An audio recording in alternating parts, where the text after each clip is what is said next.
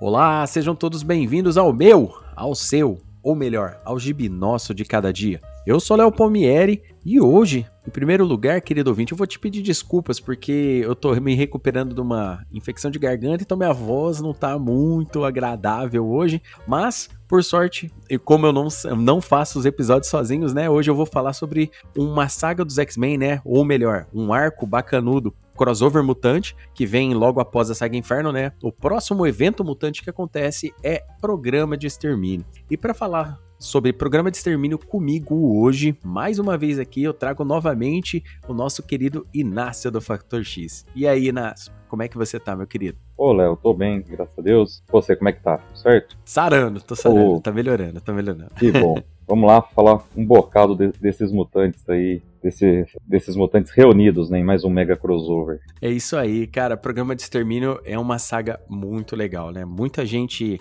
se lembra dela aqui nos anos 90 com muito carinho, porque foi quando a gente teve o impacto real da arte do Jim Lee, né? E o legal também que ele traz também uma época onde o Rob Liefeld também não podia zoar muito na arte, né? Ele, ele ainda tinha que meio que desenhar dentro das regras ali, mas você já via que já estava vindo alguma coisa por aí, né? É, já tinha acontecido algumas coisas legais, né? Que inclusive eu vou pedir para você dar, um, dar uma introdução pra gente. E essa saga, é, muita gente gosta dela, não só pelo quebra-pau que rola nela, né? Por todo o massa velho dela, mas por todo o teor que ela fala sobre a luta mutante, sobre a como a, a tratativa da raça mutante estava sendo feita pela nação de Genosha. Então, é uma história muito legal porque ela conclui algumas pontas soltas, não só relacionado aos X-Men, os Novos Mutantes, mas também relacionado ao X-Factor, com o Cameron Rod. Então, vamos lá. Eu vou pedir então para o nosso querido convidado, o nosso Inácio, falar pra gente, de inferno até começar o programa de extermínio, o que que o nosso querido ouvinte tem que estar tá ciente?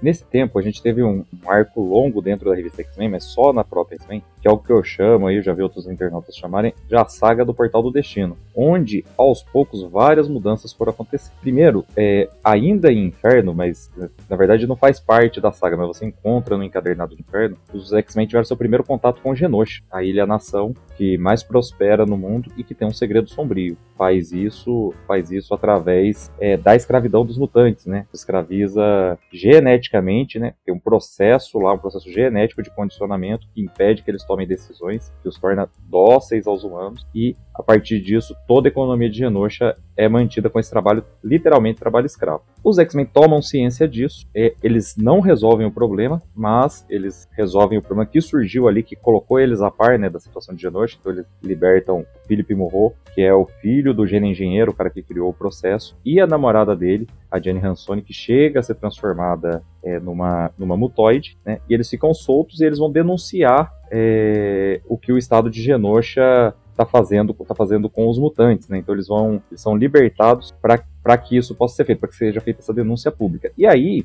a revista, essa, esse primeiro encontro dá a entender e os X-Men ameaçam os Genoshanos e tal, que isso resolveu o problema, né? A gente para de ver Genosha durante um tempo, os X-Men é, voltam a, aos seus outros inimigos, mas aos poucos a gente vai ver eles voltando, eles se preparando nas sombras, inclusive pedindo para o governo americano que extradite os X-Men, só que eles estão dados como mortos desde a queda dos mutantes, e a vida da equipe mutante não para. Então, nisso de que a vida não para, tem uns fatos importantíssimos para a gente destacar. A Tempestade é dada como morta durante um ataque da Babá, Babá também foi apresentada durante o Inferno na revista do X-Factor, uma, uma vilã, aquela vilã que está lacrada, uma armadura em formato de ovo, ela tem um plano para libertar, para salvar a raça mutante de que a raça mutante seja morta pela organização do Cameron Rod, a direita, é um plano, no mínimo, louco, né? Fruto de tudo que ela já sofreu na mão da direita. O que ela quer fazer? Reduzir os mutantes à idade infantil antes dos poderes se manifestar e mantê-los é, sob a tutela dela, sem ser detectados. E é, os mutantes que ainda não manifestaram seus poderes também ela quer capturar. Só que ela, para isso, ela mata os pais dos mutantes. É, no caso da tempestade, ela reduz a tempestade à força, a idade infantil,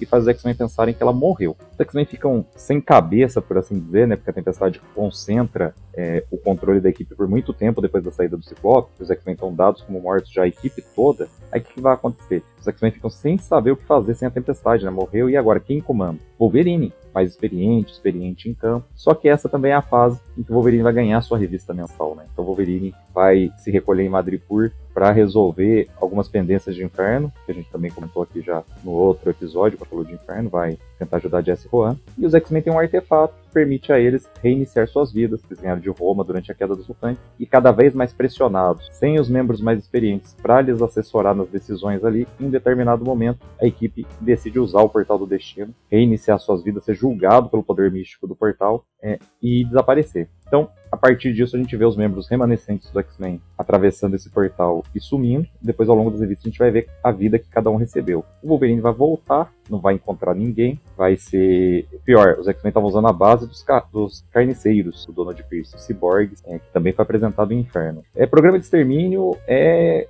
como todos os outros mega crossovers. O mega crossover anterior planta um monte de sementes que você colhe em programa de extermínio. Então os carniceiros são mais um. É, o Wolverine volta para lá, é surpreendido por esses inimigos que retomaram a base na ausência dos X-Men, é quase morto por eles e vai ser salvo por Jubilation Lee, a Jubileu, e isso vai ser ingresso dela na equipe. Enquanto isso, a gente está vendo o que aconteceu com cada um dos membros. Então a Psylocke trocou de corpo, só que isso não é mostrado nesse momento, é, com uma outra telepata, que é uma ninja treinada do Tentáculo, a Anon, que inclusive é amante de Matsuo Tsurayaba, o líder do Tentáculo na época. É, o Destrutor fica completamente desaparecido. A Cristal a gente vê de relance, só que ela chegou, foi lá para casa da Lila Shane, mas não sabe o que, que ela vai fazer. Aí esses X-Men a gente vai vendo cada um deles é, perdidos em lugares para os quais o, o, Portal Destino os mandou, né? A gente vê o Colosso de Nova York, como o pintor Peter Nicholas. O Longshot tinha deixado a equipe um pouco antes, um pouco antes de atravessar o portal, então ele, como o Wolverine, como a Tempestade, a gente só tem pequenos vislumbres do que aconteceu com ele. E a Tempestade, como criança ainda, né? Vai sem memórias do seu tempo como X-Men, vai acabar recrutando o Gambit. Ela vai tentar roubar uma casa, porque ela volta a sua vida como ladra, como ela era quando era criança ladra nas ruas, né? Porque ela muito cedo, não tinha outro jeito de sobreviver, não tem memória do seu presente. E vai ser salva durante um roubo que dá errado justamente pelo Gambit. O Gambit vai lá, vai soltar aquela frase que é semente do futuro, né? Ah, menina, se você for quem eu tô pensando, você pode ser a minha chance, socorre ela lá. E no final do arco dos dois, dela e do Gambit juntos, é, lutando contra esse inimigo que eles foram roubar, né, que é o Rei das Sombras, que é o pontapé pro próximo Mega Crossover depois de Programa de Extermínio, eles juntos ali, ela se recorda das suas memórias. Ela usa o máximo dos seus poderes, apesar do corpo dela não mudar para a versão adulta. Ela se recorda e fala: Olha, eu sei para onde a gente tem que ir. Tem um lugar aqui é, que é o nosso lugar. E nesse meio tempo, o Forge e o Banshee estão procurando os X-Men e estão usando como sede os restos da mansão Xavier, que foi explodida pelo Senhor Sinistro durante o Inferno. É de novo referência ao último Mega Crossover. Então ela vai para lá, vai encontrar o Forge e o Banshee, ela tá com o Gambit. É, o Wolverine encontra a Psylocke no novo corpo e ele já tá com a Jubileu que salvou ele, então ele vai formar uma equipe de X-Men que vai ficar em Madripoor durante um tempo. E os outros X-Men, é, a gente vai se perguntando ali onde que eles estão, o que tá acontecendo, Long, é, Longshot não volta a aparecer, Cristal só na casa da Lila Shane, e nisso a gente vê os Genoshanos começando a fazer suas ameaças mais sérias. Né? Aí a gente já entra no que seria o começo da saga, porque a última aparição deles antes do programa de extermínio é dizendo pro governo americano, ó, vocês não tomarem medidas, porque a gente tem prova de que os terroristas conhecidos como X-Men estão vivos e bem e vivendo nos Estados Unidos, nós tomaremos medidas para levá-los à justiça. E a gente vê os repórteres se perguntando, mas o que os genoshanos querem dizer com eles vão viola, violar a soberania nacional norte-americana, eles vão entrar no nosso país? Cara, então, acontece bastante coisa, né? O... São, como o querido ouvinte ouviu aí, né? Nessa explicação do Inácio, bem sucinta, diga-se de passagem, né? O Inácio contou só pontos focais aí do, do dos acontecimentos. É, a saga, ela, ela gira em torno, né, dos Genoshanos, né, do governo de Genosha. Por algum motivo louco para punir os X-Men e resgatar de volta os dois fugitivos, né? E isso é desencadeado, né, por causa, na verdade, de um vilão antigo dos X-Men que retorna, né? Que é o Cameron Rod. Cameron Rod, para quem se lembra, quando a gente falou lá atrás, lá em Queda dos Mutantes, ele é o líder da direita. E ele era também o assessor de imprensa, assessor econômico do X Factor, que estava ajudando o X Factor no seu início. Só que depois se descobre que ele era o traidor, né? Dentro dessa história. Inclusive o cara que arquiteta, né? Pro, pro anjo perder as asas e tudo mais. E depois todo aquele rolo que a gente sabe que acontece com o anjo, que ele se torna arcanjo e tudo mais. Uma coisa que é bem legal a gente citar quem lê a história, na história ele conta, por exemplo, que ele foi decapitado pelo anjo, que Paraná e Paraná, que depois, e teve e ele fez um trato com, com o Nastirt, né, que é o demônio lá da saga Inferno, tal, para continuar vivo e tudo mais. E Uma coisa que é bem legal pro querido ouvinte aí que tá lendo, a Panini recentemente está publicando a, a, a revista X-Men Lendas, né? Que são vários roteiristas da época dos anos 80, 90 retornando para colocar alguns pingos nos is, né? Escrever algumas pontas soltas e tudo mais. Para quem quiser ver o embate, né? O, o Walter Simonson e a Louise Simonson é, escreveram esse buraquinho de pedaço, assim, com mais detalhes para a gente entender.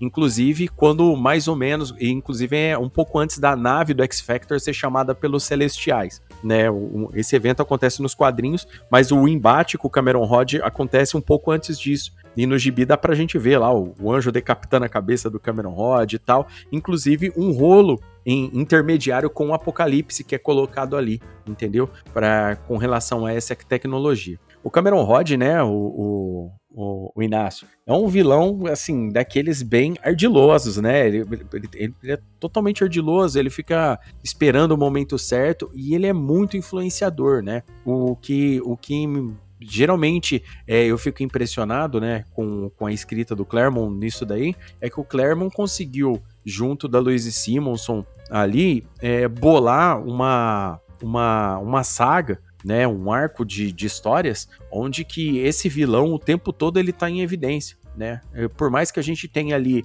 outros detalhes que acontecem, como o Destrutor, por exemplo, né, depois de ter passado no Portal do Destino, ter caído em Genosha e se tornado um Genoshano, né, não, não como mutoide, como você explicou, mas a gente percebe que a saga, o vilão mesmo, a princípio, é ele, não só a nação de Genosha que depois, mais lá na frente, a gente vai ver outras. O Genosha vai voltar, mas, mas lá na frente, em outras sagas que a gente vai fazer episódios aqui. Aí eu pergunto para você, Inácio, o que você acha do Cameron Rod nesse sentido? Né? Porque ele é, um, ele é um vilão muito complicado de se entender. E, cara, ele causa muito geriza, assim como Mojo, vilões assim que são maus, né? São sádicos e tem uma maldade extrema.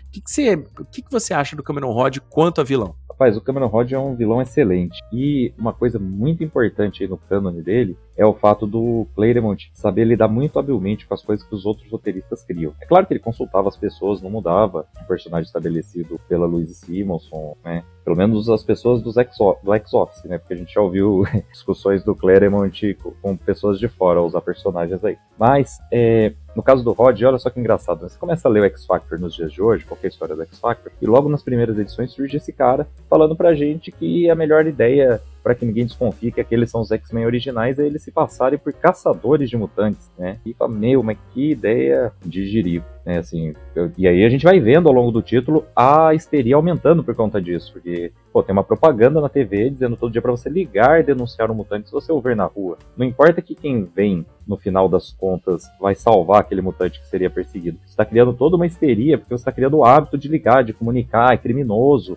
Aquele cara não pode existir. Se, ele, se você vê-lo, você tem que ir lá e ligar para X-Factor, que o X-Factor é, vai ajudar. Tem umas Sim. coisas bem inocentes que a Luísa Simonson coloca, como por exemplo, um dos primeiros resgatados, o Rusty Collins, eles apresentam uma conta absurda para o cara que contratou o X-Factor pagar, porque ele contratou eles sem ler o contrato, né? Então eles, eles se vingam é, de todo o racismo, de todo o ódio da, daquele, daquele personagem, arrancando grana dele. Então é uma ideia é, que não tem muita liga, que colava no começo, porque os quadrinhos também eram um pouco mais inocentes, que já tinham melhorado bastante. Mas depois, quando a gente vai ter os desdobramentos disso, quando junta todo mundo, começa o Mega Crossover Inferno, antes, né, preparação já para Inferno, para a queda dos mutantes, é, cara, o cara se revela e aí finalmente faz sentido, não era uma costura, tudo era um plano, olha como ele é manipulador. E, como você disse, né, ele é manipulador, ele enganou eles durante esse tempo todo. É, quando ele revela sua verdadeira face, ele é nojento, ele é o pior tipo de pessoa possível. Ele não tem vergonha em dizer o que motiva toda,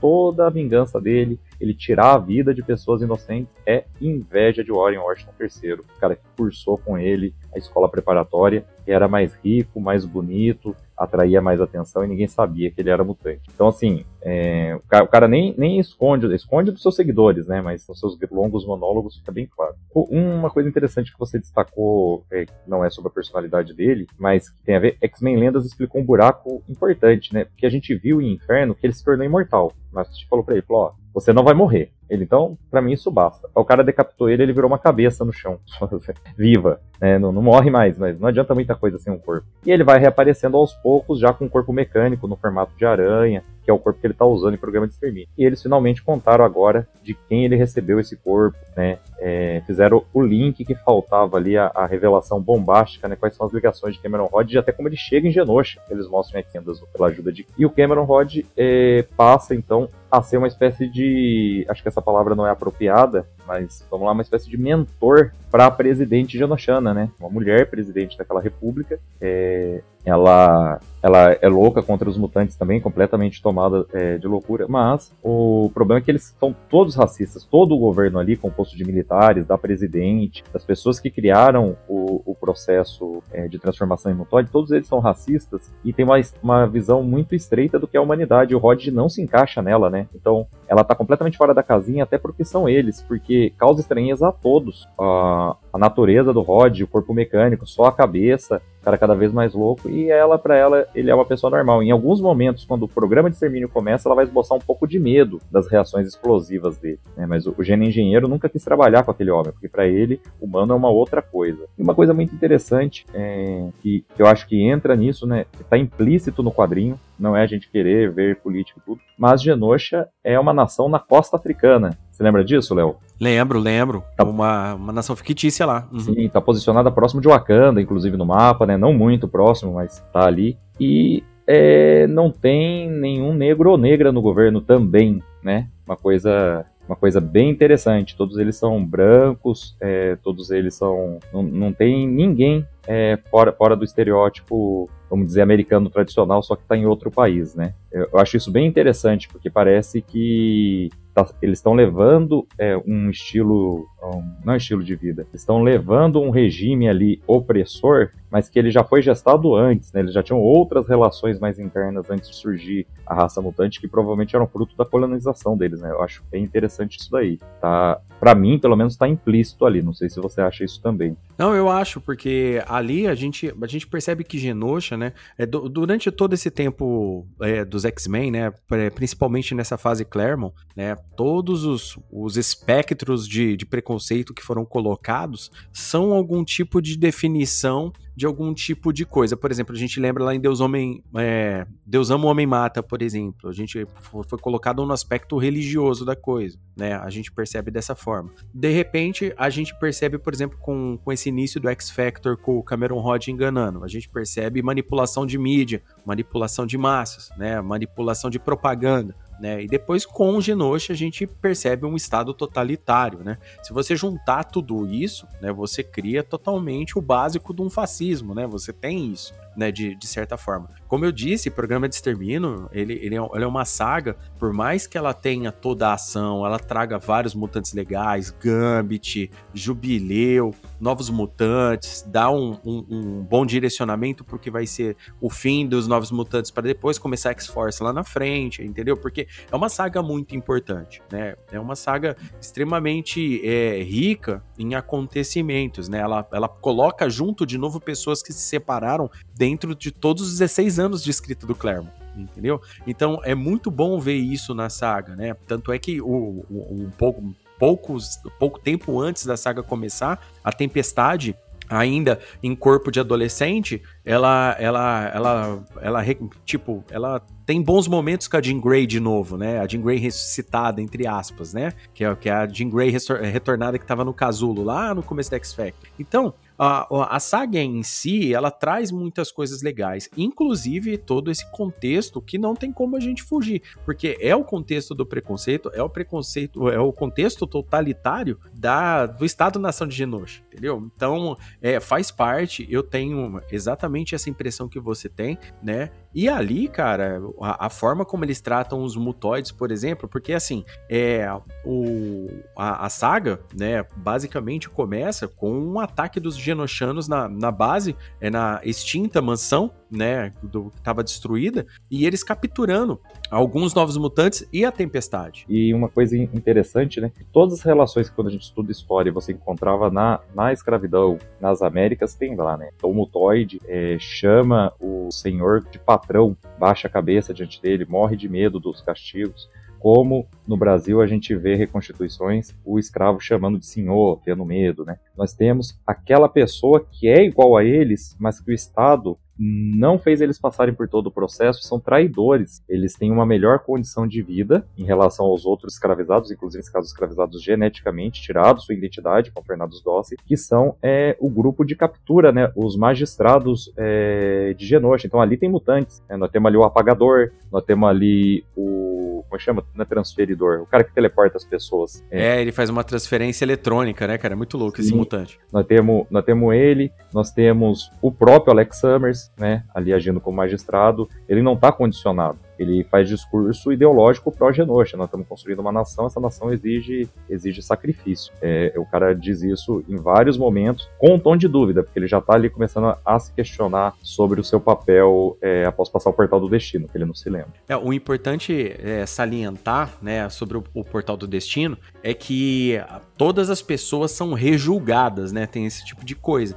E algumas das pessoas que depois a gente vai perceber, porque nessa saga, embora né, quando a gente conhece Genosha na primeira vez nos quadrinhos, né, é o Wolverine e a vampira lá dentro que tem um, uma missão muito louca, tal. É a vampira quando ela passa no portal do destino, né? Que, que é, é, são, são eventos diferentes, né? A, a vampira ela passa no portal do destino que o, que o nosso querido Inácio falou no começo do cast, quando eles estão enfrentando o Nimrod junto com o Molde Mestre né?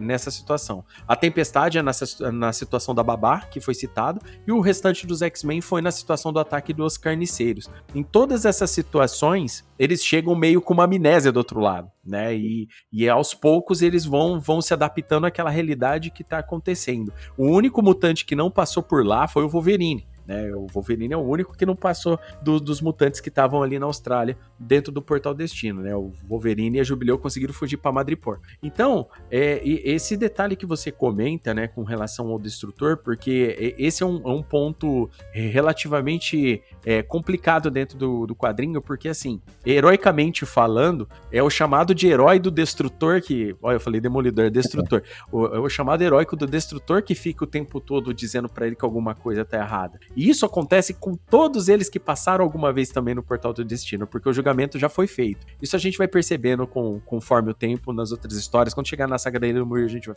voltar a tornar esse assunto aí, que é a próximo, que seria o próximo episódio referente às sagas dos X-Men. Mas voltando aqui, é, o, os novos mutantes que foram capturados junto com a, com a Tempestade, porque a Tempestade, numa manobra para o restante dos mutantes não serem capturados, ela sela né, o portão é, subterrâneo do, da, da mansão. Sim. E quando chega lá, o Rod ele demonstra muito a maldade dele, né? Porque ele quer, ele quer se vingar da, da Lupina, né? Porque ele odeia a Lupina, quer, quer, quer transformar ela numa mutoide, é, quer se vingar da Tempestade, né? Porque, porque a Tempestade ela é a mais poderosa mutante que tá ali com eles. E cada um dos personagens, né? A, a equipe tá tão fragmentada, né? O, o, Forge querendo o amor da Tempestade de volta, aquele tipo de coisa que, se, que ele se sente muito culpado de tudo que aconteceu, mas agora o Forge tá agindo junto aos X-Men. Vale lembrar também nesse período que o, o Gambit tá junto porque ele considera a Tempestade uma parceira dele, porque ele, a, a introdução do Gambit é uma aventura junto à Tempestade, ainda tentando se lembrar de quem ela é, por que, que ela é e tudo mais. E isso daí é muito legal. E essa invasão que eles fazem dentro para tentar resgatar depois esses mutantes que estão lá aprisionados, que o Rod quer transformar eles em mutoides e tudo mais, é uma invasão que completamente assim, é furada, né? Mas que, que, que vai trazer bons momentos pra gente. Dentre bons momentos, a interação da Jubileu que tecnicamente é uma adolescente, com a Dinamite e o Rictor, é, é uma das partes assim mais engraçadas e interessantes dessa fase. Eu queria perguntar para você, cara, a, a, Jubileu, ela começa a ter uma um, ela chamar muita atenção, né? É, recentemente eu comentei com a galera que a Jubileu aparece no, no, nesse finzinho da fase da Austrália dos X-Men e de repente a gente vai ver mais dela só lá no gibi do Wolverine para depois voltar só em programa de extermínio.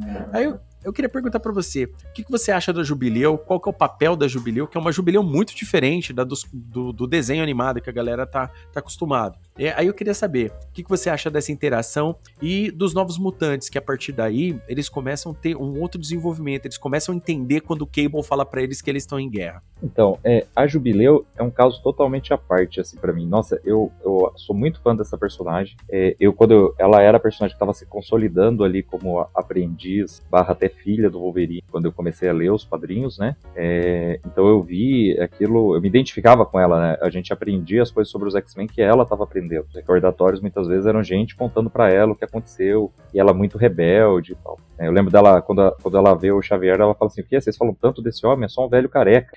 Por causa da referência, é, reverência todas, toda que eles têm pelo nome do, do, Xavier, né? Então ela não entende isso porque ela não, não esteve ao lado dele quando ele construiu, viram tanto que ele se dedica. Mas a Jubileu, ela é muito dedicada. E ela é muito dedicada ao Wolverine. Ela salva ele, ele retribui ao longo de, de todo o período deles juntos. Ela tem certo ciúme do Wolverine, um ciúme bem de quem tá passando é, da, da pré-adolescência para adolescência ali com o pai, né, mulheres, é, com a mãe, os homens. Então ela tem muito isso. Eu lembro do arco Cavaleiros de Madripoor. Ela quer saber por que, que o Wolverine tá conversando sozinho com a Viúva Negra, de todo jeito. Mas ela não é nem por isso uma personagem estereotipada, né? Ela tem suas opiniões ela vai, vai criando seu próprio arco, sua própria, seu próprio caminho. O programa de extermínio é um passo importante em direção a quem Jubileu está tá tentando se tornar. E depois na revista do Wolverine foi um acerto muito bom aí é, na fase posterior, com Larry, com Larry Hama escrevendo a revista do Wolverine pegar e pôr ela mais lá com ele, ela só diz, ah, ela é tipo hobby do Wolverine. Acho que a relação não tem nada a ver, né? Assim, o, o, Wolverine, ele realmente, ele não é um mentor, ele é praticamente um pai, né? E ele deixa, como ele deixou a Lince Negra decidir se ela vai ou não matar alguém em determinado momento. Já foi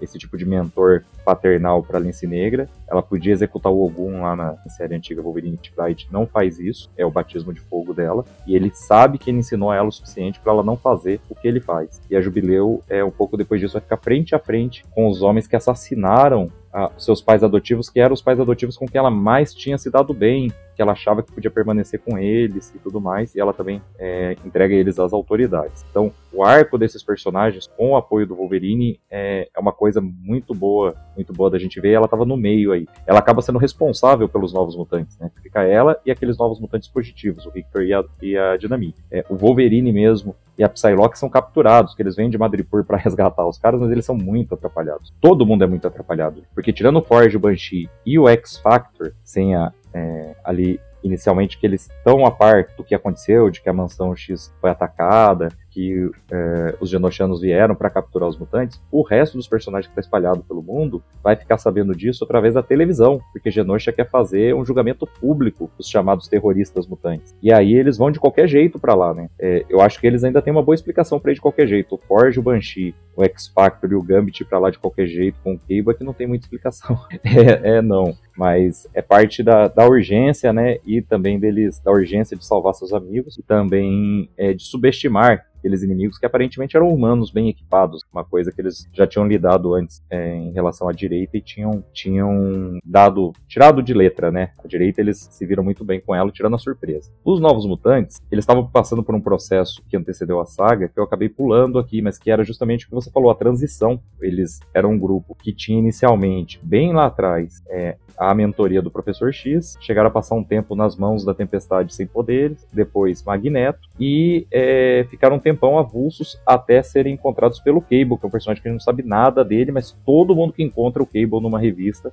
conhece o Cable e sabe que o filho dele morreu. Não sei se você lembra disso, Léo. Não, lembro sim, com certeza. Todo, sim. todo mundo dá pêsames pelo filho dele que morreu lá no futuro, né, no século, é, no século 39. Mas aí... É, vai, vai seguindo a história, depois eles vão revelar tudo que, que a gente não sabe sobre o Cable. Mas ele assume o controle e o cara é um, um mercenário mesmo, né? A gente não faz ideia da origem dele naquele momento. Ele é um general, ele tá preparando aquelas crianças pra guerra, ele tá criando um. Tá, sei lá, o melhor paralelo que eu encontro é um BOP mesmo. Inclusive, depois do programa Extermínio, ele vai dizer isso pros X-Men: falou, ó, a gente tem que pegar nossos inimigos antes, para não acontecer o que aconteceu em Genosha. A gente tem que mapear, aproveitar que a gente tá em posição vantajosa com tanta informação, chegar até eles antes. Ou seja, ataques preventivos ali. Ele já pensa como a CIA, como um setor de inteligência. E isso é muito chocante para os novos mutantes, né? Eles eram bem inocentes, mas eles passaram por perdas severas antes da chegada de Cable, como a perda do Cifra, é, a falta, a gente falou disso aqui é, no cast sobre Inferno, né? A falta de empatia do Magneto. O Magneto os protege se distanciando deles, então eles não criam empatia por aquele professor, não confiam naquele professor. E é o batismo de fogo deles, né? Uma parte da equipe vai ser levada é, para Genosha junto com a Tempestade. Não vai ter seu mentor, não vai ter nada, vão, vão fugir separados. Victor e a, a Dinamite conseguem fugir, a Lupina passa pelo processo de transformação em mutoide. O Airlock é levado para os experimentos do Rod, infelizmente não vai sobreviver aos, aos experimentos do Rod, né? Que é uma parte do que o vilão quer também, né? E junto com todo esse ódio dele aos mutantes, tudo que ele planeja fazer com os mutantes pelos motivos torpes que a gente falou no começo aqui, a inveja, o fato dele não aceitar é, o Warren Washington ultrapassá-lo em tudo na adolescência e juventude dos dois, ele também quer é, ser infectado com o vírus transmodal do Airlock para poder assumir a forma que ele quiser, para poder abandonar aquele corpo monstruoso e ter uma aparência humana, como a gente viu o Airlock fazendo várias vezes para se disfarçar junto aos novos mutantes, né? Mas ele não vai conseguir, vai acabar matando o Airlock no processo. Cara, é um negócio muito, muito interessante quando a gente fala esses paralelos né, com, com relação a muitos outros inimigos que os mutantes já enfrentaram, né? O próprios inimigos mutantes, né, também tem esse essa característica autoritária de tentar ficar controlando outros mutantes. O que você comenta sobre o Cable também é muito importante, porque o Cable, ele é muito cheio de, de mistérios, né? O Cable é um personagem que foi meio criado e, e, e, causava pra gente muito, muito assim, cara, que cara da hora, né? Ele era aquele brucutu dos anos, de final de filme dos anos 80, sabe? De final dos anos 80, sabe? Comando para matar, todo, todo aquele conhecimento tático absurdo, né? E demorou-se algum tempo para se explicar do melhor, né? O que você fala sobre ele. Uma outra coisa que eu também acho legal em que acontece aí no quadrinho referente a todos esses personagens que a gente fala, que nem Jubileu, que nem a gente fala é, do Wolverine, do Gambit, são personagens que dentro dessa saga, um arco é, ligeiramente curto perto de Inferno, por exemplo, ou até mesmo da queda dos mutantes, é, você percebe que teve um desenvolvimento muito grande dos personagens aí dentro. Como você falou, né, teve essa interação diferente da Jubileu tal e tudo mais, mas ou, lá dentro você percebe que tem um rito de passagem, né? Essa missão sobreviver ao, ao programa de extermínio em Genosha foi um rito de passagem para não só para os novos mutantes, mas para alguns dos mutantes que estavam ali, entendeu? É, eu creio também que foi uma, uma tirada de diferença relacionada ao próprio Scott, ao Destrutor, por exemplo, né, de, deles tirarem algumas coisas do passado, né, o Destrutor tentando sair daquela, daquela, porque ele se vê um líder, né, eu acho uma parada muito importante. Depois na fase que vai do X Factor, que vem depois do programa do Extermínio, que é a famosa fase do Peter David, que todo mundo gosta, né, tô relendo isso agora, nossa, é, é muito bom de ver, você vê que o Destrutor quer sair dessa, é, é tá no coração dele essa sombra de estar tá na liderança do irmão dele, né? A, a, a, margem da liderança do irmão dele o tempo todo. Então, o quadrinho ele trabalha esse tipo de, de, de situações também, sabe? Ele, essa saga, ela, ela tem toda essa carga absurda de ação, né? O querido ouvinte que não leu ainda, gosta de ouvir aqui o Gibnóstico de Cada Dia, para depois ler, já, já indo com as referências na cabeça e tal, vai, vai perceber que esse, o, toda essa saga, ela é, um, ela é uma saga de, de invasão, resgate e ao mesmo tempo você você tem todos esses esquemas ideológicos que a gente explicou aqui dentro. Tem o detalhe também de aceitação, né? A Lupina é uma personagem, por exemplo, né? A Honey, ela é uma personagem com muitos conflitos internos, porque ela é uma menina criada toda na bondade, ela foi criada, ela é, foi tutorada pela Moira, é, ela é uma menina religiosa tal, e ela tem muitas travas morais nela que, que, que é difícil dela se relacionar com outras pessoas, então, tipo assim, ela, ela, ela se apaixona fácil pelas pessoas e tudo mais, e o quadrinho mostra isso. Depois, quando a gente lê ela no X Factor depois, você percebe também que ela se apaixona também pelo Destrutor, e assim, tipo assim, esses acontecimentos é, no, dentro dessa saga são tão, são tão, é, como que eu posso dizer, intensos, que desenvolvem correndo os personagens. Traz de volta a tempestade e cresce novamente pro corpo dela dentro dessa saga por causa do, do, do efeito de tentarem transformar ela em mutoide, né? E, e o, o, Rod é tão ardiloso, cara, que ele quer que deixe a Honey com lembranças, quer deixar a Tempestade com lembranças, sabe? Por quê? Porque ele quer que a pessoa lembre que um dia foi feito mal por ele, sabe? É, é um negócio, assim, muito mal, sabe? Assim, eu lia, eu, eu relendo isso, eu falei, cara, como esse cara era ruim, bicho Esse cara era muito ruim. E eu peguei essa essa republicação que a Panini fez de 2014, inclusive fazer uma reclamação aí, querido ouvinte que, que vive sempre ouvindo eu falar, eu sou contra a capa dura sim, entendeu? Eu sou a favor da, a favor da capa cartão e é possível fazer capa cartão barato sim, porque esse esse programa de extermínio que eles soltaram em 2014, né? Vamos lá, oito anos atrás, é, eles conseguiram soltar esse quadrinho, cara, com trezentas e tantas páginas, velho. Trezentas e tantas páginas. É com aquele papel interno um pouco mais mole que o, que o papel atual. Mas, cara, dava de boa. E se eu não me engano, era vinte e tantos reais. Cara, não, fico, não era caro, velho. Sabe? Eu, eu... Os, os caras têm condição de fazer, pô. É aquilo que eu te falei quando eu tava falando de inferno. A gente pode. Eu, a minha versão do programa de extermínio atual é essa também. Mas é, a gente eu tenho só uma preocupação com aquele número de páginas do preço dos dias de hoje, tem a tal crise do papel, né? É, a, a, saga dos X-Men com um pouco menos de menos páginas tá 36 reais aí. Mas aquele é o melhor formato. Você pega e põe todas as histórias que o cara precisa para entender o que tá contando ali na ordem. Não é. Né? E, e X-Men dos anos 80 pra frente é isso. Tem um monte de título mutante, personagem aparece a primeira vez aqui, é, vai entrar pra equipe lá, vai fazer um crossover com não sei quem aqui. Isso fora fora esses eventos anuais. Então, pô, mais programa de extermínio, mais inferno de 1 a 6. A gente completava a nossa coleção, ficava feliz com esses arcos aí, sem gastar muita grana. Pois é, cara, é esse tipo de coisa que eu falo, sabe? Tudo, tudo tem como como ser feito. Bom, mas voltando aí, acabou o período de reclamação da Panini aqui, mas cara, é, é uma saga muito importante pelos acontecimentos, né? E essa missão de resgate, né, depois de um quebra-pau absurdo com várias tentativas, né, vale lembrar que por algum motivo, né, os mutantes que, que passaram no, os mutantes, alguns voltam, se não me engano, agora, agora até esqueci, o, o você me, me relembra aí, o, o, o, querido Inácio, se, se após repassarem no Portal do Destino, eles voltam a ser, a ser detectáveis por computador, que eu não me lembro desse, desse detalhe, agora eu tô bateu uma amnésia que eu acho que é a, foi infecção de garganta. Você lembra disso? Então, Se depois eles voltam a ser detectáveis? Então, eles não dizem isso com todas as letras, mas eu deduzi na época, porque a partir disso eles aparecem na TV durante o programa de extermínio, né, que os caras tra transmitem, mostram as imagens é, com eles algemados. As imagens, inclusive, são editadas com fundo verde pra gente não ver ah. que eles estão nas mãos do Cameron Rod, né? Parece que eles estão num lugarzinho mais civilizado, quando os caras estão sendo torturados lá e tal. Mas tem, um, tem uma, uma falha, né?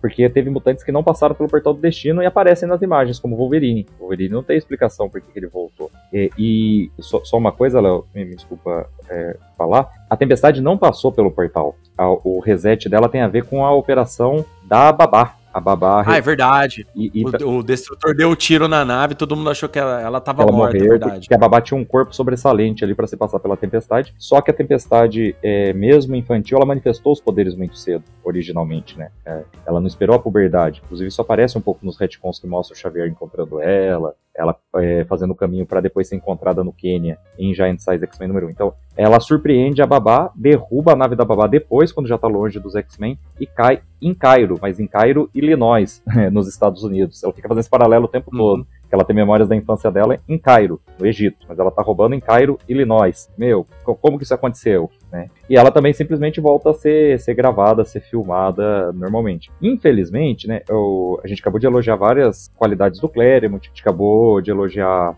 é, a própria Louise Simonson, mas quando você escreve histórias durante tanto tempo, né, o cara escreveu durante 16 anos, não tem jeito. Tem alguma coisinha que vai passar. O, o Hickman agora, ele introduziu uma coisa interessante, aquele conceito, os protocolos de ressurreição. Aí ele estabeleceu um limite, falou, olha, mutante muito antigo não pode ser revivido pelos protocolos. Então, quem morreu antes dessa versão do, do cérebro estar tá ativa, não volta dos mortos. Aí, ele mostrou o Vulcano, que, que é o irmão, o irmão perdido do Ciclope e do Destrutor, e o cara tá andando com duas mutantes de antes do cérebro estar tá ativo. Tanto que o pássaro trovejante não pode ser ressuscitado e ele é de depois das duas, lá Petra e a Reprise. Aí, eu li uma matéria esses dias de Universo X-Men, um site muito bom, um portal muito bom sobre X-Men que tem na internet, é, dizendo que o plano dele era mostrar que o Vulcano era esquizofrênico, que elas não estão lá, mas que ao longo da escrita ele se confundiu e escreveu roteiros onde elas trocam palavras com outras pessoas que não o Vulcano. Então. Cara, é pouco, né?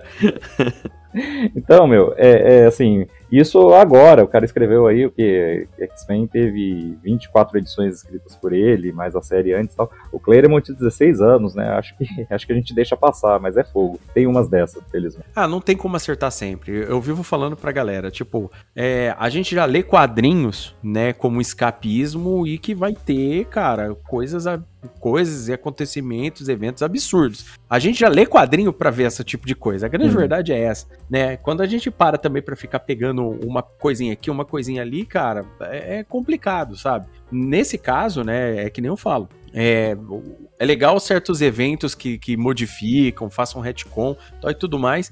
Alguns que, tipo assim, alguns vão mudar regras mesmo, né? Tipo Cavaleiro Zodíaco, né? Ninguém. O Cavaleiro não é atacado duas vezes pelo mesmo golpe, ele tomou o mesmo golpe 50 vezes, é. sabe? E tipo, foda-se, sabe? Então, é, eu acho, no meu ponto de vista, né, que, que esse detalhe, é, ele só não ficou bem explícito pra gente, né? Como você disse, o Wolverine não passou no Portal do Destino, mas ele tá lá na televisão, tá aparecendo. É, e, e, e eu realmente procurei aqui e não consegui encontrar de fato uma explicação. Aí por isso que eu te perguntei, eu falei, cara, o Inácio que é fera em X-Men deve estar tá sabendo. E, e, e, eu fiquei eu fiquei até admirado de saber que, tipo, de fato, foi uma parada que não foi muito bem explicada. A gente deduz alguma coisa, obviamente, mas fica por fora. É legal esse tipo de coisa, é, essa mudança do status quo, porque o programa de extermínio ele faz isso. Ele muda o status quo dos mutantes. Inferno já muda, ok. Ele muda para é, um pouco mais, no meu caso, no meu ponto de vista, ele muda um pouco mais ali pro X-Factor e muda pros Novos Mutantes. Os X-Men, tipo, voltam de novo mais ou menos. Wolverine vai lá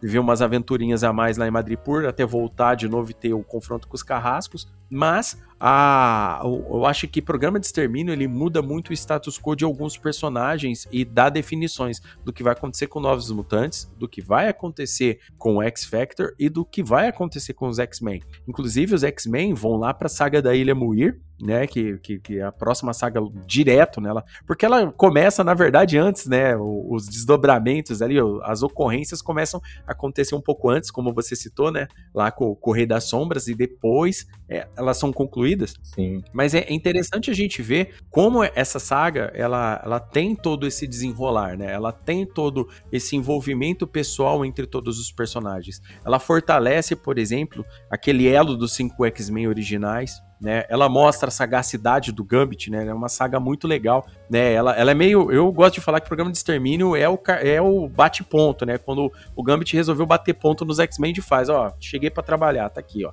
né? Porque até então ele tava bem misteriosão, mas ali a gente vê o nível das habilidades dele, né? Como ele ele, ele, ele é um personagem incrível. Por que, que ele é um dos personagens prediletos da galera nos anos 90? É o Gambit, né? Por causa disso daí. Muitos amigos meus têm o Gambit como o, o, o seu personagem predileto. Ele, para mim, é meu top 3, né? Tá no meu top 3 personagens prediletos da, da franquia X-Men, né? Eu gosto muito do Gambit também. E, e nessa, nessa saga eu acho que é o, o cartão chefe dele. E aí eu pergunto para você, o que, que você acha, cara, do Gambit nesse, nesse desenrolar, do, do Cable nesse desenrolar também, que são, é um, um outro personagem que chegou nesse período aí pra gente falar. E, lógico, a gente não pode esquecer do nosso querido Forge no, no direcionamento aí desse, desse confronto. O que, que você acha? Cara, eu, assim, eu gosto de todos, é, de todos os líderes táticos, são vários. Eu acabei de falar agora há pouco que é muito engraçado porque eles vão atrapalhados para Genosha, né? Eles meio que acham que eles vão entrar em Genosha e é,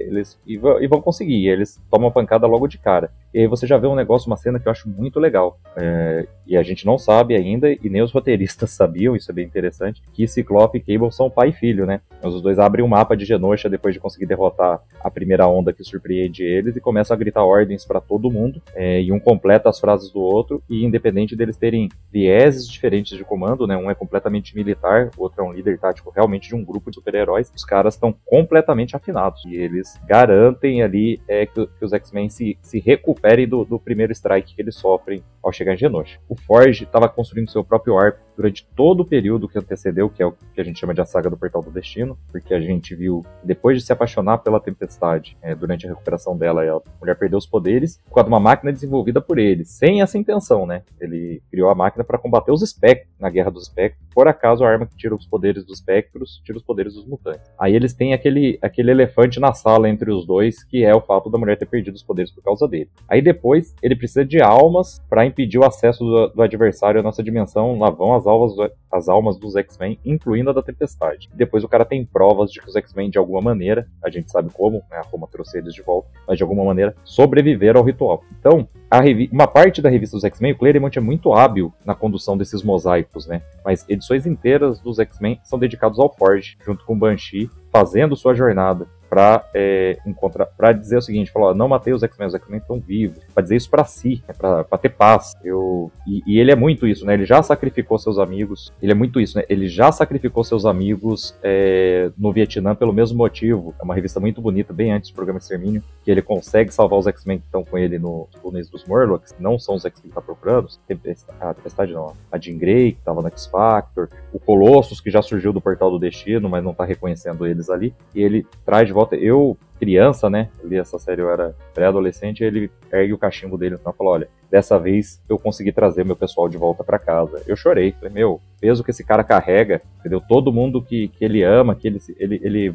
é, morre e morre por causa dele, por causa do legado que ele renegou quando ele deveria ter assumido o lugar do Nazé, do avô dele, como xamã da tribo, ele foi se alistar na Guerra do Vietnã. Então, esse personagem, cara, ele chega cheio de bagagem ali, né? Ele é um tanto quanto arrogante e a gente vê ele também assumindo a parte técnica, saindo da, do comando das operações, que ele estava no comando das operações junto com o Banshee no resgate dos X-Men, e a gente vai vendo ali eles virando uma máquina bem azeitada, né? Cada um pegando sua posição direitinho. E o Gambit, aí eu acho brilhante o Claremont, uma pena o Claremont é, ter decidido deixar os X-Men antes dele próprio concluir o arco do Gambit, mas o Gambit comendo pelas beiradas, evitando ser questionado sobre sua presença ali. Tem hora que acontece, né? O Korg é um desses espertos fala, ó, Tempestade foi levada e você agora, quem é você nesse sofá? Não, eu vou com vocês. E aí o cara vai se estabelecer, vai, vai, vai fixar, vai fixar seu lugar nos X-Men, porque na hora que eles mais precisaram, que ele podia ter ido embora, falou, não, eu sou um ladrão, eu tava aqui com ela e ficou. E a gente já vai começar a ver os indícios de que ele é mais do que isso, já desde a sua primeira aparição, quando ele fala, né? Fala, se você for, fala pra Tempestade inconsciente, fala, no, quem eu tô pensando, você é minha chance. Mas chance do quê, né? A gente vai saber isso no tempo depois. Então, cara, é, é, por todos os autores envolvidos, são todos personagens muito bem construídos. O Cable, Cable faz ameaças aos X-Men. Fala, a Tempestade é, é culpada dos meus alunos é, estarem presos em Genosha porque ela usou aquele relâmpago para forjar, para fundir a porta e impedir a gente de entrar. Aí o Ciclope até explicou, não, uma decisão que ela tomou, né, o Forge, para proteger os demais. Ele falou, não quero saber. Ela vai, assim, se meus alunos voltarem, ela vai pagar pelo que ela, pelo que ela fez. Ele não fica mantendo esse discurso por muito tempo, mas ele tá desesperado. Estavam sob a tutela dele. Depois a gente vai ver o quão importante eles são, né? Eles são importantes por futuro, aí conforme eles vão desdobrando o cânone dele. Então, todo mundo. É, você fala muito, eu, eu gosto bastante quando eu vejo, ouço outros episódios do seu podcast que não são sobre X-Men, é, da urgência do, do Roger Stearns, né, quando, ele, quando ele escreve histórias dos Vingadores. Acho Sim, que, Roger Stern é fera. Acho que não tem é, dos X-Men, não que seja ruim as, as, dos, as obras dos X-Men, nada disso, mas uma saga é, igual nesse ritmo a, a, programa de extermínio. É uma coisa atrás da outra.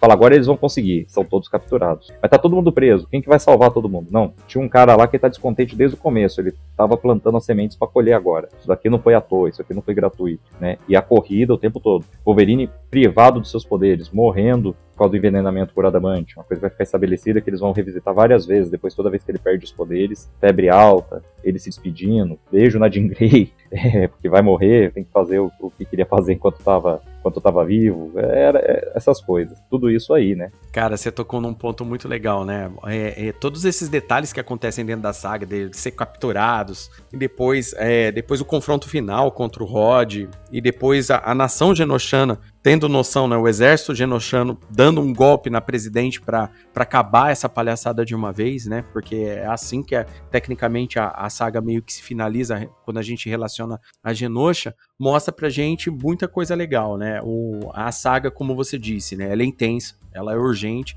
Foi um ótimo paralelo com, Roger, com, com escrita do Roger Stern, porque é isso que acontece, é tudo desesperador, né? O Cable, por mais que ele se mostre sempre um cara assertivo no que ele vai fazer no começo, ele tem muito dessas inseguranças e incertezas do que vai se acontecendo no futuro. Isso daí foi trabalhado muito melhor depois, lá com o Fabiano Ciesa, depois com, escrevendo os roteiros da X-Force, trabalha um pouco melhor desse tipo de coisa, desse sentimento de perda, né? O, o, esse tipo de confusão que é feita com o Cable, né, o, o querido ouvinte, é, quando, quando, você lê bastante X-Men, você começa a ver que é, é que é como se o Cable tivesse começa aparecendo meio que de acidente e depois, ah, vamos, com o tempo a gente vai colocando as coisas nele. Hoje em dia, no mundo dos games, é muito comum ver isso, sabe? O pessoal tenta acertar a cronologia de certos personagens conforme vai rolando, sabe? Acontece muito em algumas histórias de games hoje em dia isso, né? E hoje até que é comum. Hoje a gente nem se surpreende tanto, mas naquela época a gente ficou todo mundo com aquela pulga atrás da orelha, né? A própria Tempestade, depois de todos esses acontecimentos de um programa de extermínio, vai ficar com dúvidas da própria capacidade dela de liderança. Ela, Tempestade, que foi uma, a personagem que, no meu ponto de vista, mais se desenvolveu em toda a era Claremont, é a personagem que, pra, que eu considero a personagem mais forte dos X-Men no sentido é, personalidade, sabe? É, resiliência e tudo mais inclusive a minha personagem predileta, cara. Eu gosto muito da Tempestade. Ela vai, ela mesmo vai ficar é, em dúvida de tudo que ela fez. Desde a primeira decisão de ter, de ter, não, a gente vai fingir que a gente tá todo mundo morto entendeu? Para pegar quem começou. Por isso que eu falo, a saga Massacre de Mutantes é muito importante, porque tudo isso tudo isso começa lá em Massacre dos Mutantes. Todas essas dúvidas começam em Massacre dos Mutantes. Lá no começo, sabe? É um negócio que vai com o tempo, vai, vai levando com as histórias dos X-Men e todo mundo vai ficando esperando para ver o que, que vai acontecer.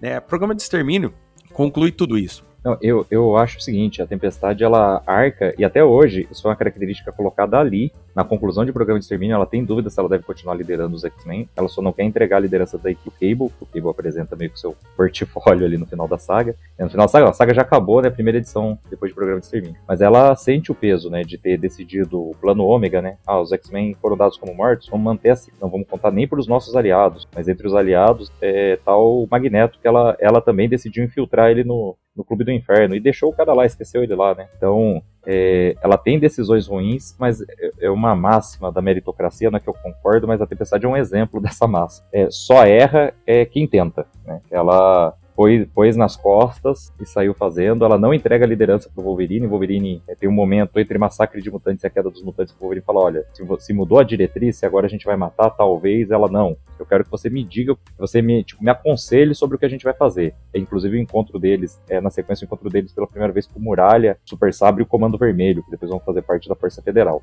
Mas ela não cede, porque talvez o Wolverine liderar os X-Men naquele momento, antes dele terminar todo o seu caminho, toda a sua transformação, é, vai tornar os X-Men uma outra coisa. Né? Ela, ela, é muito, muito assertiva nisso, ela pega para si e assume as consequências.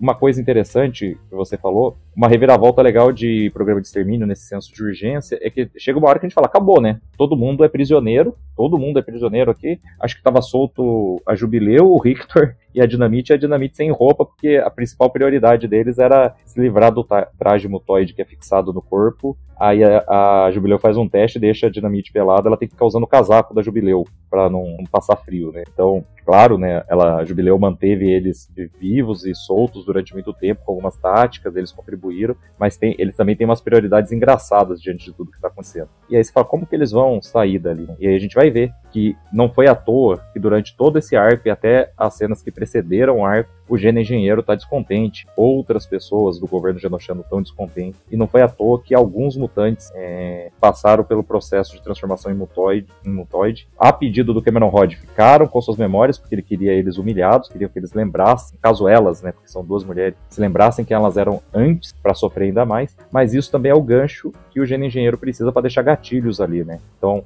a, a Honey Sinclair não é uma mutoide completa, se ela assumir sua forma híbrida, ela se liberta do condicionamento, não é tão dócil. E a Tempestade, a primeira vez que usa seus poderes, o Gênio Engenheiro desfaz até o processo que ela passou nas mãos da babá, né? Ele implantou isso nela durante a transformação. Ele não fixou o traje e quando ela usar seus poderes pela primeira vez, ela ia voltar à idade adulta. Porque o que estava atrapalhando a Tempestade desde antes da saga começar é que ela sabe, desde que ela recuperou suas memórias, ela sabe quem ela é e como funcionam seus poderes, mas aquele corpo não responde. Inclusive, na primeira edição, já quando eles vão ser capturados, ela tá na sala de perigo reclamando. Fala, não, eu sei fazer, mas eu fico exausta muito rápido, porque é um corpo aí de 12, 13 anos e eu, eu uso ele é, com 20 e poucos, né, que era mais ou menos a ideia da idade dos X-Men. Então ela, ele vai promover essa reviravolta. Vai aí também ter seu arco, que eu não considero um arco de redenção. Não sei o que você acha, Léo, mas assim, porque ele não muda a sua essência. Ele não quer ser. Ele, os mutantes são monstros para ele e ele não quer ser controlado por outro monstro que é o Cameron Rod. Ele tá disposto a se sacrificar por isso, então ele ataca diretamente o Rod, dá uns tiros, com uma arma que ele projetou para isso, os mutantes são libertados, é, né, os mutantes das três equipes, pelas pessoas que ele plantou lá, né,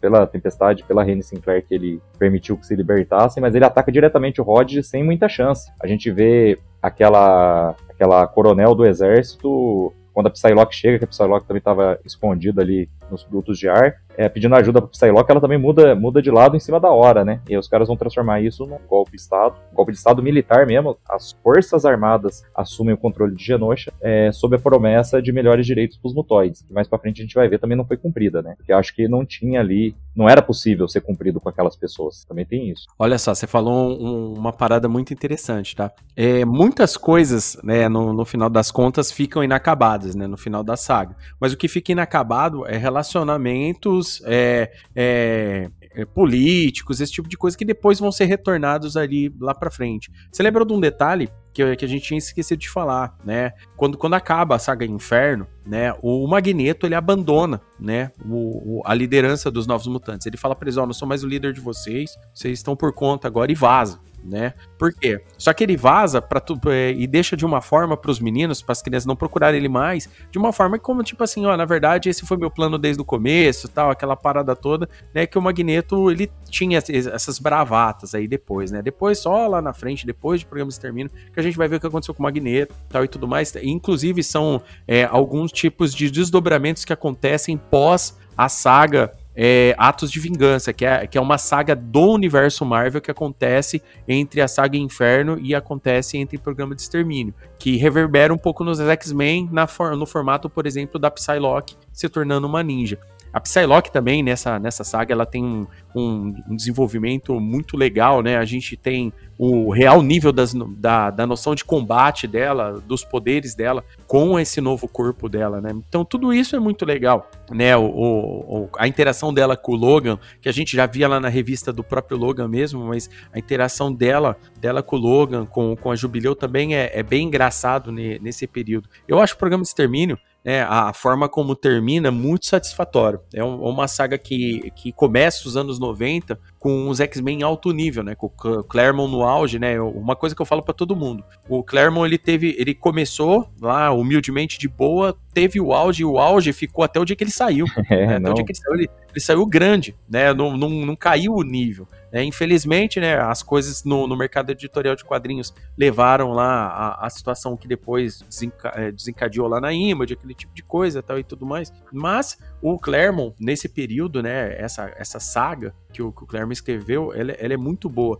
E como você tinha dito, né, o editorial, né, o X-Office era muito forte, entendeu? Trouxe desde ali de Massacre de Mutantes, até depois ali na, na saga da Ilha Muir, que é o último arco aí é, importante que a gente pode citar assim de, de, de, de, de crossover, né? E trouxe ele trouxe só coisa legal, sabe? Tudo em alto nível. Todas as histórias eram corridas, né? Aquele período 86 para frente dos X-Men não eram só mais as histórias heróicas dos mutantes. Tinha muito sentimento. É, nas minisséries aconteciam isso, nos anuais tinham muito disso também, né? Ah, vale lembrar que também, né? Nesse período, no meio desse anual, no, no meio também rola o, o, aquele crossover de anuais, né? Que é o Dias de um passado é, futuro, ah, né? Se não me engano. Dias, é, Days of é, futuro e presente, né? Dia, aqui foi isso, de um, de um futuro presente, isso. Cara, também acontece nesse período, né? Então isso daí serviu, por exemplo, né, pra, pra Rachel conhecer, né, a Rachel que tava no Excalibur, conhecer a mãe dela, conhece ali. É, é, é no final desse anual, por exemplo, que a Tempestade acaba voltando pros X-Men como criança junto com o Gambit, né, dentro da, no, dos túneis da, da, mansão. Então, tipo assim, é o eu falo para todo mundo, essa leitura constante de X-Men não dava para você pular uma mensal. Ah, vou ler só os arcos.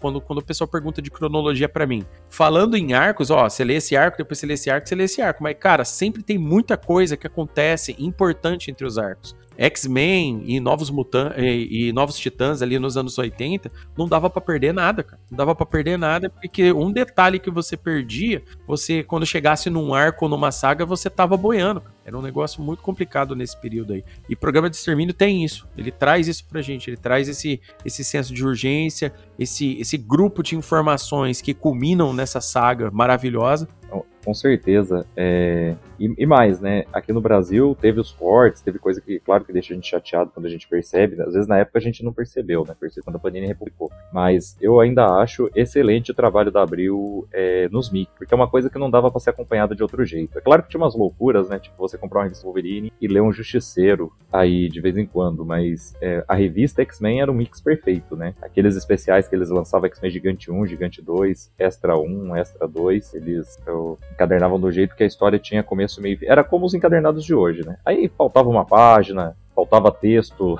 num, num, quadrinho, tirava uma parte do texto que eles não achavam tão importante, mas é, a gente tinha uma compreensão muito boa do conteúdo da, da saga por causa da publicação da editora Abril, com todos os defeitos que possa ter. Pois é, cara, é isso aí. Tem, tem mais alguma coisa que a gente possa colocar, o, o Inácio? Só queria colocar dois aspectos muito rapidinhos, né? é, que eu... Opa, fica à vontade. Eu ensaiei, mas não falei. Mas X-Men sempre é muito mais profundo, né? Então a gente falou da questão racista e até histórica da escravidão e tal. Mas tem uma coisa muito interessante, né? É uma das primeiras revistas dos X-Men a mostrar política internacional, né? A gente vê a comoção dos outros países sobre cidadãos americanos, e em alguns casos de um ou outro país, né? Elizabeth Braddock é britânica, por exemplo, serem levados a julgamento é, sem, sem direito à defesa, sem apoio das suas embaixadas, o fato de haver a captura dentro do solo americano, um negócio impensável é, para os Estados Unidos, né? Então a gente vê muito disso, em que pese que eles não desenvolvem, mas é, um jornal que tem que aparecer na TV é na revista dos X-Men é uma coisa mais profunda. E outra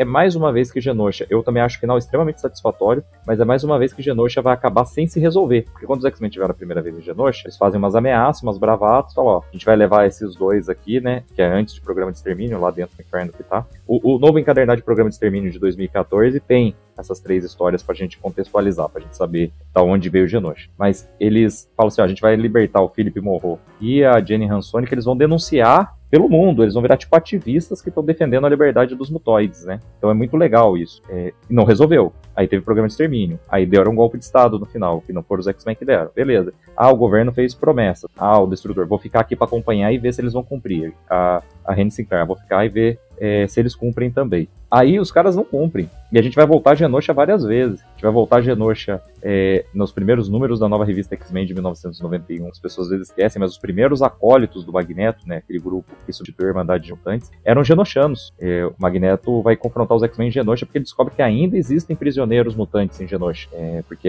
porque esses mutantes é, pedem abrigo no, no, asteroide M e depois descem resgatar mais algumas pessoas. Então, assim, o problema de Genosha não se resolve. Depois que o Magneto já está dado como morto muito tempo na frente, temos um resgate em Genosha. Genosha está numa guerra civil muito parecida com a guerra Bósnia-Herzegovina. Então, assim, em X-Men nada fica aberto à toa, né? Era uma coisa que eu queria destacar. E a última coisa, prometo, viu, Léo, que eu, eu me empolgo aqui, é o slogan em português dessa saga. A gente não percebe o que quer dizer a palavra Genosha, né? O nome de um país, é o nome fictício. Uhum. Mas a editora Abril fez brilhantemente. Eu imagino que existia em inglês, eu não vi isso nas edições em inglês que eu vi na internet até hoje. Mas tem lá, né? Quando, é, quando a vingança vira ódio, quando o ódio vira loucura, quando a loucura se torna genocídio, programa de extermínio. E era isso. Era basicamente principalmente o Rod, mas todo mundo é, com, com, seus problemas e de repente surtando, né? Fazendo coisas que nunca seriam aceitas naquele cenário. Cara, bem lembrado, cara.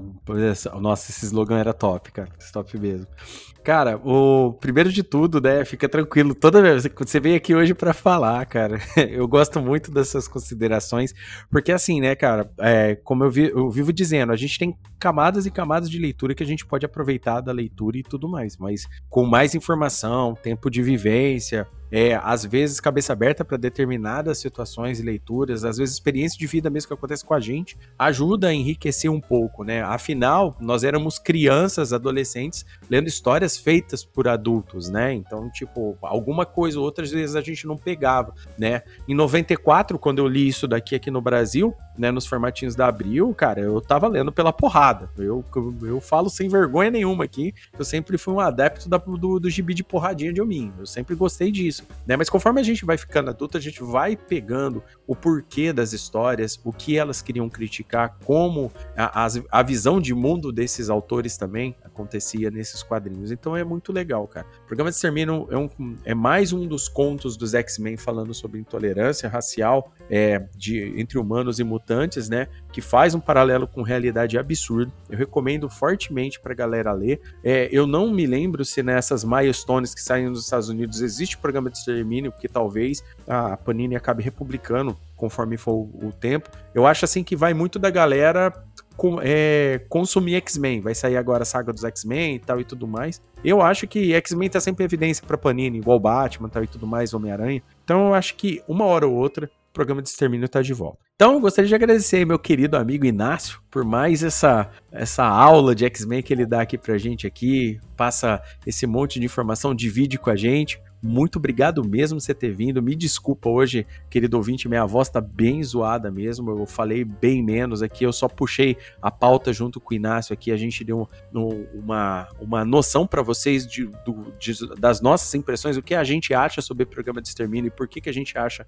uma saga tão importante. Vale lembrar que é uma saga com, com desenhos do Jim Lee, sabe? É, tem. tem o Bogdanov. O, o Bogdanov, verdade, o Bogdanov desenhando o X Factor aqui. A gente tem que, cara, o Bogdanov, Luiz e Simonson, depois, a hora que eles vazam tudo da, pra, da Marvel puto com, com, com, com, todo esse rolo que vai acontecer por causa do rolo Image aí e tal. Eles vão pra DC, fazem a morte do Superman, tudo, junto com um monte de gente legal lá. Então, cara, eu recomendo muito pra galera conhecer essa saga, né? Se tiver acompanhando aí os episódios de Binós de Cada Dia na sequência aí e depois lendo, espero que vocês estejam gostando, que esteja sendo proveitoso. Não esqueçam de vocês de deixar aqui um feedback pra gente se tá gostando do episódio, tá bom? Então é isso aí, meu querido Inácio. Então, muito obrigado mais uma vez, meu querido. Valeu mesmo você ter vindo. E deixa aí pra galera onde que pode encontrar o Inácio. Opa, cara, primeiro, sempre um prazer aí. Fiquei muito feliz com, com o primeiro convite. Fiquei feliz em poder voltar agora. Estou à disposição. Eu virei um fã tremendo do podcast. Já ouvi quase tudo é, que o Gibi Nosso de Cada Dia colocou no ar aí, inclusive que não era X-Men. Meu canal é específico é, dos X-Men, dos mutantes, é o canal Fator X. Você encontra ele no YouTube como Fator X mesmo. Inclusive, eu faço um convite a você, se você quiser saber uma saga dos X-Men, ou saber sobre um personagem que você considera aí mais obscuro, que você não achou material sobre ele, escreve na, na busca do YouTube. Fator X, o nome do personagem, o nome da saga. Se não aparecer que a gente já fez aí, que a gente já tem mais de 30 vídeos, põe nos comentários que em breve a gente faz, a gente atende aí. E muito feliz de poder, tanto lá no canal quanto aqui, falar sobre os mutantes, falar sobre quadrinhos com vocês, com o meu amigo Léo, com outros amigos que convidam a gente aí e que às vezes a gente também consegue convidar lá pro canal. Mas é isso. E também nas redes sociais, né? facebook.com.br fatorxmarvel e no Instagram fatorxmarvel616. Tudo material de apoio pro canal, capa de revista, qualquer coisa que não entrou no vídeo, você encontra nessas duas contas aí. é isso aí, cara. Obrigado mais uma vez, meu querido Inácio. Valeu mesmo, né? Até o próximo episódio, né? Do Gibo Nosso de Cada Dia aí, que a gente vai gravar junto. Logo, logo a gente pensa numa outra saga dos X-Men pra gente vir falar aqui. É, vamos ver aí como é que vai ser daqui pra frente, né? Vai ficar uns dias agora sem episódios X-Men, né? Porque a gente fez meio na sequência aí correndo né? A galera tá pedindo, a galera vive sempre pedindo outros gibis para mim, então eu vou fazer alguns gibis e logo logo a gente volta com a próxima saga que vai ser a saga da Ilha Muir, né? Que é a famosa saga da Ilha Muir, da do Rei das Sombras, que antecede aí a Gênese Mutante, que depois é o próximo arco dos mutantes, tá bom? Querido ouvinte, espero que vocês tenham gostado desse episódio, tá? Não deixe de seguir o Inácio aí, vai lá assistir o canal do Inácio, que o canal do Inácio é muito bom, tá bom? Não esqueça de seguir o Gibi Nosso nas redes sociais aí, que estão aqui na postagem desse podcast, e até o próximo episódio de Gibi Nosso de Cada Dia. Tchau!